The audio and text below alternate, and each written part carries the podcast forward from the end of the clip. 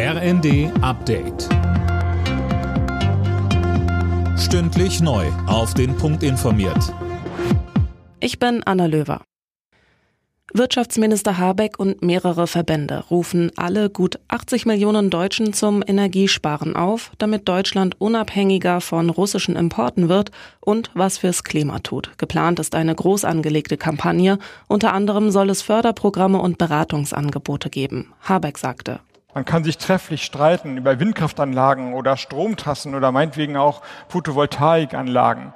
Aber die eingesparte Kilowattstunde, die sieht man ja nicht. Also es ist vergleichsweise schwer, ein Bewusstsein dafür zu erzielen, die Aufmerksamkeit, die wir gemeinsam der Energieeffizienz, der Einsparung entgegenbringen müssen, sie muss deutlich höher werden. Der Bundesrat hat den Weg für das 100 Milliarden Euro Sondervermögen für die Bundeswehr freigemacht. Alena Tribold, was hat die Länderkammer denn noch unter Dach und Fach gebracht?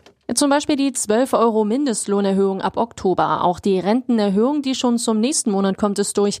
Die Länderkammer hat außerdem noch den Haushalt für dieses Jahr gebilligt. Der sieht ja eine Neuverschuldung von 139 Milliarden Euro vor. Außerdem werden die Sanktionen für Hartz-IV-Empfänger erstmal ausgesetzt.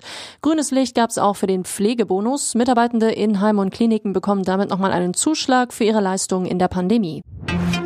Bundeslandwirtschaftsminister Özdemir sagt den ukrainischen Bauern Unterstützung zu. Und er betonte bei seinem Besuch in der Ukraine, dass Deutschland bei der Hilfe nach Getreideexportrouten helfen will. Russland blockiert die Ausfuhr von Millionen Tonnen Getreide. Im niedersächsischen Bienenbüttel hat die Polizei drei Tote gefunden. Offenbar ist ein Nachbarschaftsstreit eskaliert. Bei den Toten handelt es sich laut Polizei um einen 85 Jahre alten Mann und ein Nachbarsehepaar im Alter von 62 und 61 Jahren. Anwohner hatten mittags Schüsse und Schreie gehört und die Polizei alarmiert.